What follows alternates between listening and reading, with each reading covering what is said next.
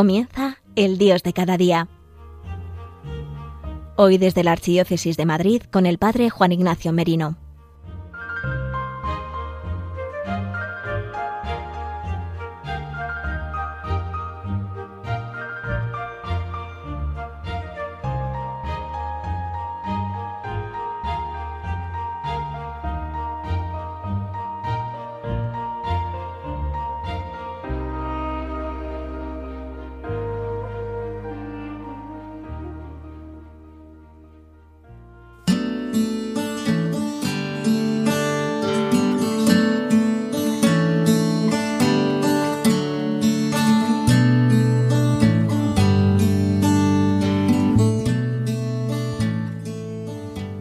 Buenos días, queridos amigos de Radio María. Comenzamos un nuevo programa del Dios de cada día. Hoy, 4 de agosto, la Iglesia celebra la memoria de San Juan Bautista María Vianney, más conocido como el Santo Cura de Ars. Hoy quería que habláramos de este gran santo, sacerdote, pastor de almas, y que profundizáramos en la vida sacerdotal y en su vida de oración. Para ello vamos a comenzar con una pequeña biografía.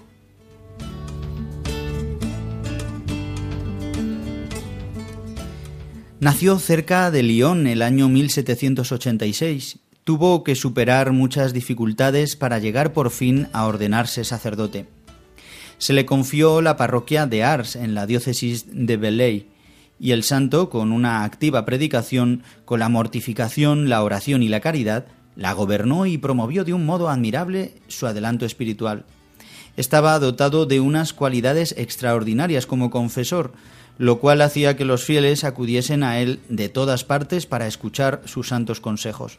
Murió el 4 de agosto de 1859 con gran fama de santidad. Su cuerpo incorrupto descansa en el santuario de Ars, donde desde entonces acuden multitud de peregrinos.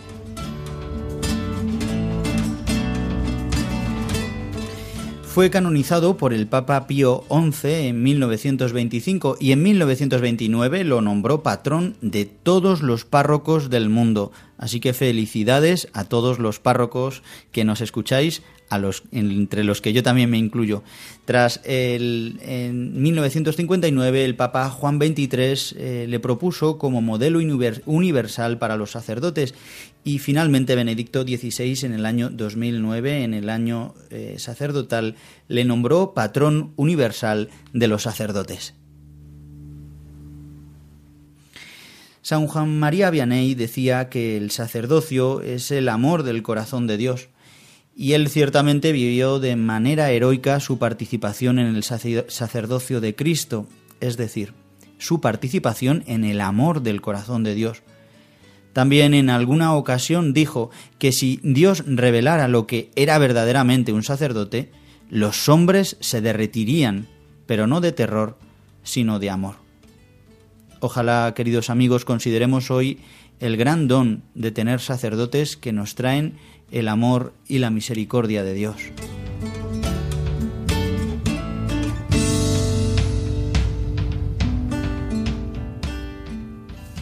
El Papa San Juan Pablo II les decía a todos los sacerdotes del mundo el día de jueves santo de 1986. La Eucaristía ocupaba ciertamente el centro de su vida espiritual y de su labor pastoral se preparaba con diligencia y en silencio durante más de un cuarto de hora. Celebraba con recogimiento, dejando entrever su actitud de adoración en los momentos de la consagración y de la comunión. Ante el sagrario decía con emoción, Él está ahí, y no dudaba en gastar cuanto fuera necesario para embellecer la iglesia. Pronto se pudo ver el buen resultado. Los feligreses tomaron la costumbre de venir a rezar ante el Santísimo Sacramento, descubriendo a través de la actitud de su párroco el gran misterio de la fe. Nunca descuidó el oficio divino ni el rosario. De modo espontáneo, se dirigía constantemente a la Virgen María.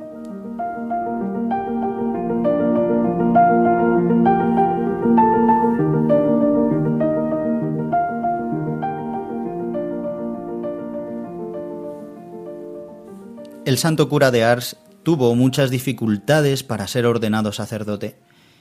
En un ambiente post-revolucionario de la Revolución Francesa, tras el testimonio de multitud de mártires, una dura persecución a la Iglesia, destrucción y expropiación de templos y de conventos, él solo había recibido una educación y formación básica, aunque recibió una gran formación religiosa y moral en su casa, en el campo, por parte de sus padres y de los sacerdotes. Él incluso fue bautizado en la casa de sus padres. Sus escasas dotes intelectuales, su incapacidad para memorizar fue un obstáculo grande y una cruz que Dios hizo gloriosa, no sólo permitiendo que se ordenara sacerdote, sino que fuera un instrumento de Dios para convertir a miles y miles de hombres y mujeres de Francia y de diversas partes del mundo que acudieron a aquel pequeño pueblo del oeste francés a confesar y a escuchar a este sacerdote con fama de santidad. Fue enviado a Ars como capellán, no era ni parroquia. Este pueblecito de Ars era simplemente como una capellanía. Se constituyó como parroquia cuando San Juan María Vianney con la gracia de Dios y sus dones, hizo que el pueblo se llenara de feligreses. Dios le concedió grandes dones sobrenaturales como a tantos santos. Dones como, por ejemplo, el don de profecía, el discernimiento de espíritus, la cardiognosis, es decir, poder ver el alma de los penitentes, la levitación, la realización de algunos y asombrosos milagros. Pero todos estos dones son fruto de una vida intensa de oración y de unión constante con Dios. Bien, queridos amigos, vamos ahora a escuchar una canción del Instituto Jesu Comunio titulada Pastor según su corazón, dentro del disco Portadores del Espíritu. Que esta canción nos ayude a ver cuán grande es el don del sacerdocio y oremos en este día especialmente por los sacerdotes que tenemos más cercanos, por los párrocos y especialmente por los que más dificultades tienen. Te ha consagrado tu Dios para que seas piedra que a todos sostenga, para que entre tus manos casi estallen las redes y no caigan de tus hombros las ovejas. Te ha preferido el Señor para que entregues tu vida hasta las últimas consecuencias, para que seas el primero en creer y en amar, rociando con tu sangre nuestra tierra. Te ha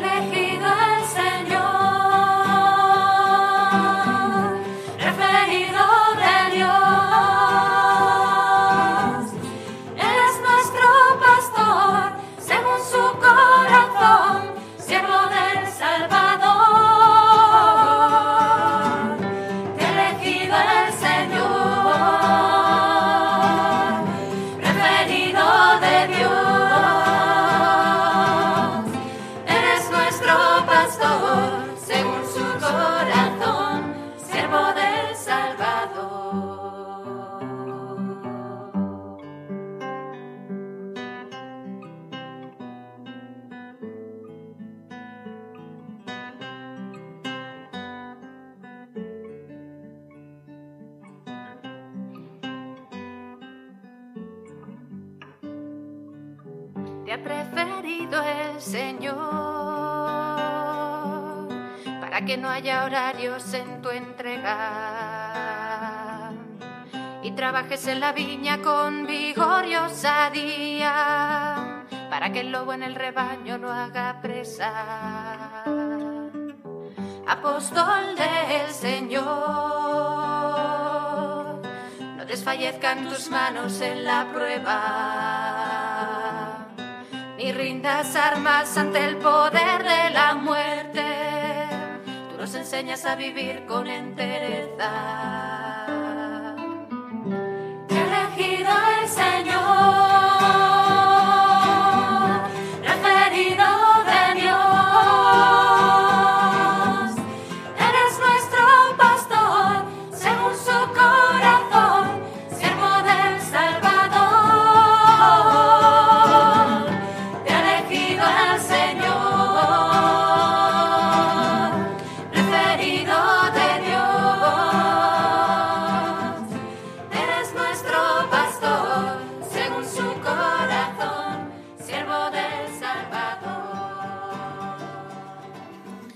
El cura de Ars leía todos los días las vidas de santos en su cama antes de dormir.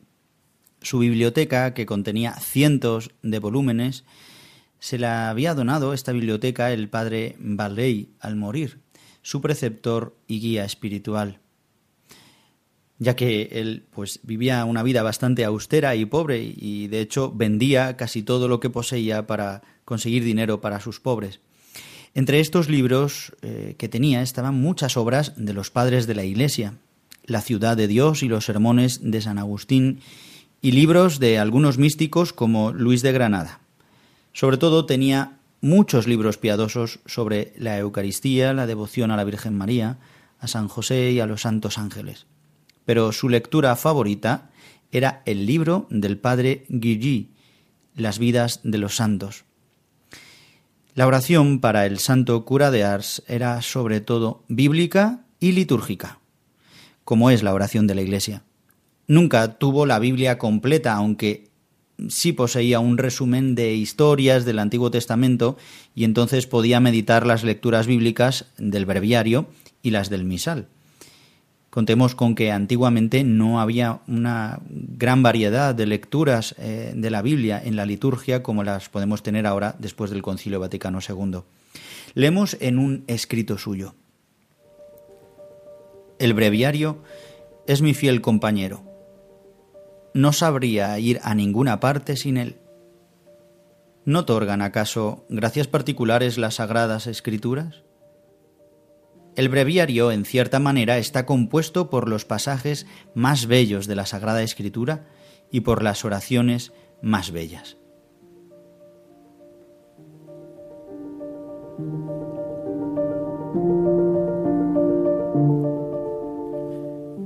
Ojalá podamos nosotros también considerar y valorar tanto el breviario, el salterio, el oficio divino que la Iglesia nos regala también y ha regalado a todos los laicos para poder realizar esta oración de la Iglesia. En aquella época la formación bíblica no era muy buena y extensa como ahora, por lo que San Juan María buscaba su alimento espiritual en el Evangelio vivido en los santos a lo largo de los siglos y sobre todo tuvo especial interés por los padres del desierto, de ahí su ascetismo, su sencillez y amor a la oración.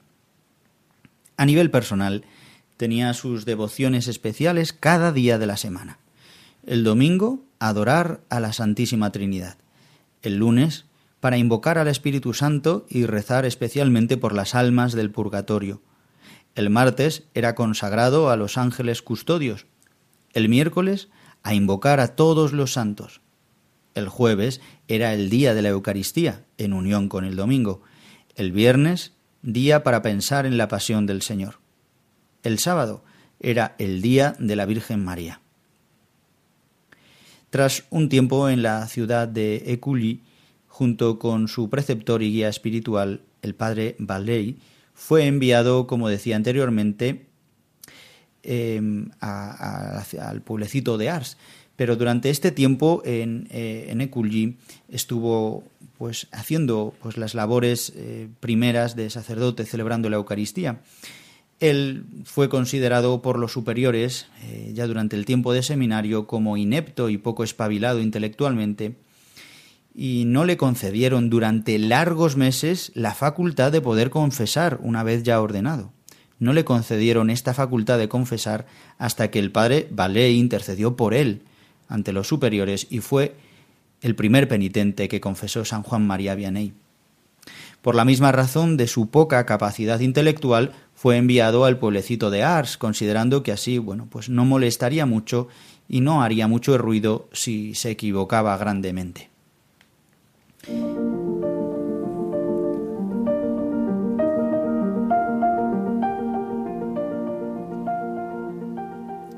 Queridos amigos, os invito a que consideremos en este pobre hombre que, visto a los ojos del mundo e incluso desde los parámetros eclesiales, era considerado realmente como un inepto y no cualificado para las obras de Dios. Pero en cambio Dios se cubrió de gloria, regalándole dotes impresionantes como la predicación. Dedicaba largas horas a prepararse los sermones para después muchas veces quedarse en blanco pero ser inspirado por el Espíritu Santo, predicando con un lenguaje sencillo, directo e inspirador, corrigiendo multitud de vicios y pecados y llamando a una profunda conversión a la luz de la palabra de Dios. Su hermana Margarita testifica que no era un buen predicador, pero que siempre que predicaba, la iglesia se llenaba.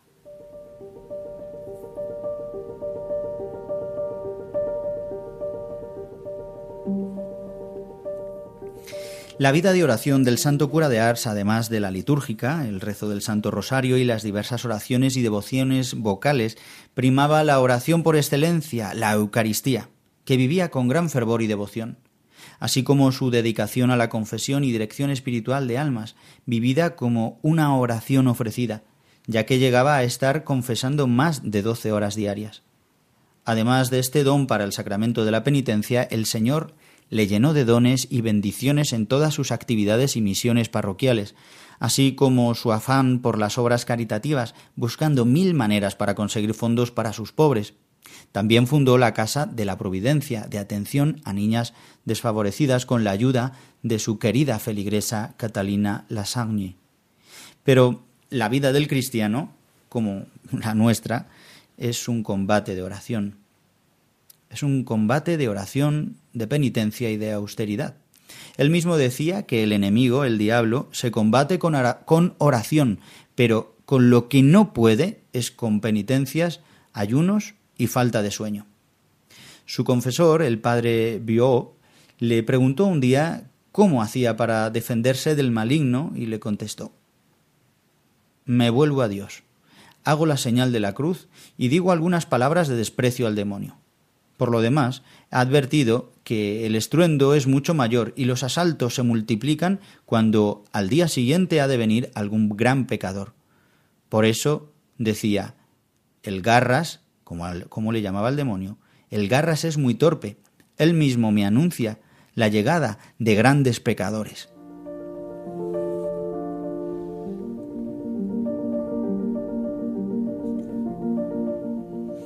Sabemos que por la intensidad de la vida espiritual del santo cura de Ars, eh, el enemigo, el demonio, eh, pues eh, le provocaba muchos espectáculos, ¿no? Hasta el punto de quemarle la casa para que no bajara a celebrar la Eucaristía ni a confesar, o como nos narraba, ¿no? De hacer grandes estruendos y ruidos y para meterle miedo y asustarle.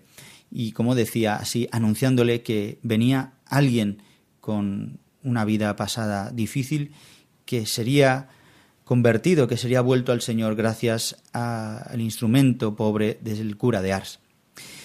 Pero la oración es una relación constante con Dios, así nos ha enseñado la Iglesia y así nos lo enseñan los santos y así nos lo enseña también el cura de Ars. Y la oración, el cura de Ars, la ejercitaba constantemente, lo que le hacía poder recibir las luces del Espíritu Santo y poder hacer siempre la voluntad del Padre. Así habla el propio santo en un sermón sobre la oración. La oración es la unión de cuanto hay de más vil con lo más grande, más poderoso, más perfecto en todos los órdenes que imaginar podamos.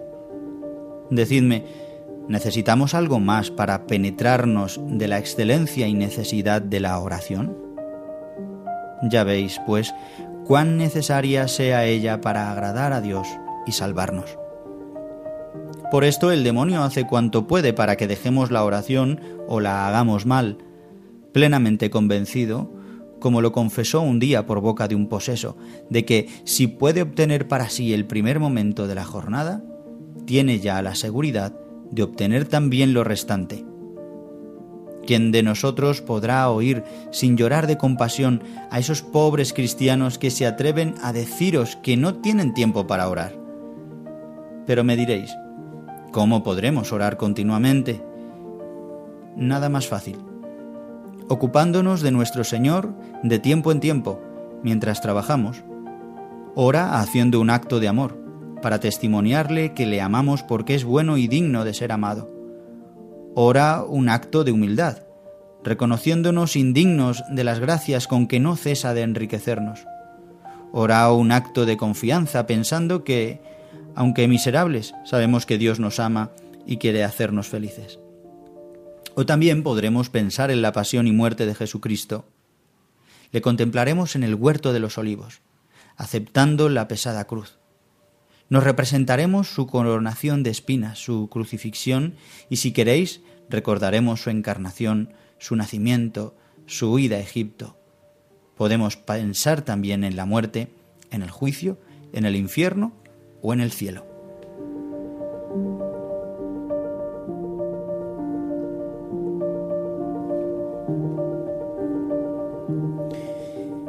Bien, queridos amigos, para concluir este programa, se nos ha pasado los minutos, vamos a terminar con una oración compuesta por Adelaida de Circey, fundadora de la Sociedad de las Hijas de María en el siglo XVIII, oración que el santo cura de Ars copiaba de su puño y letra en varios escritos suyos y que él oraba a menudo.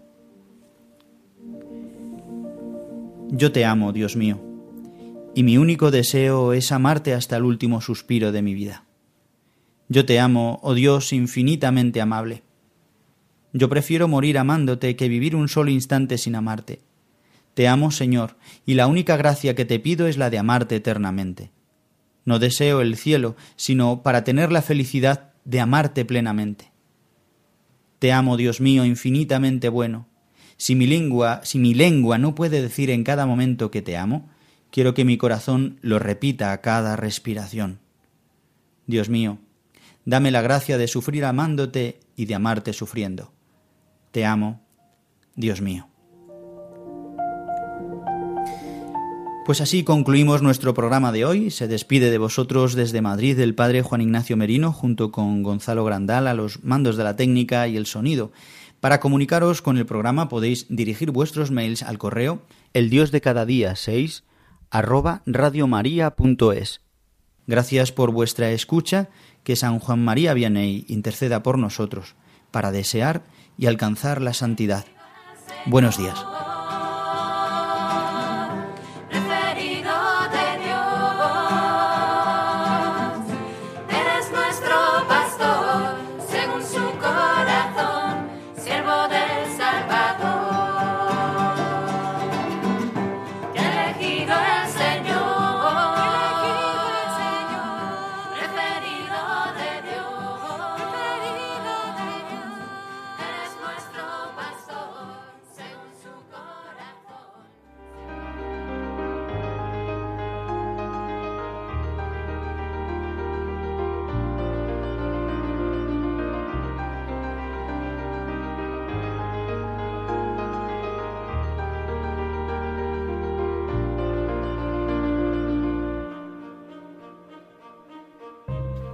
Finaliza en Radio María, El Dios de cada día, desde la Archidiócesis de Madrid, con el Padre Juan Ignacio Merino.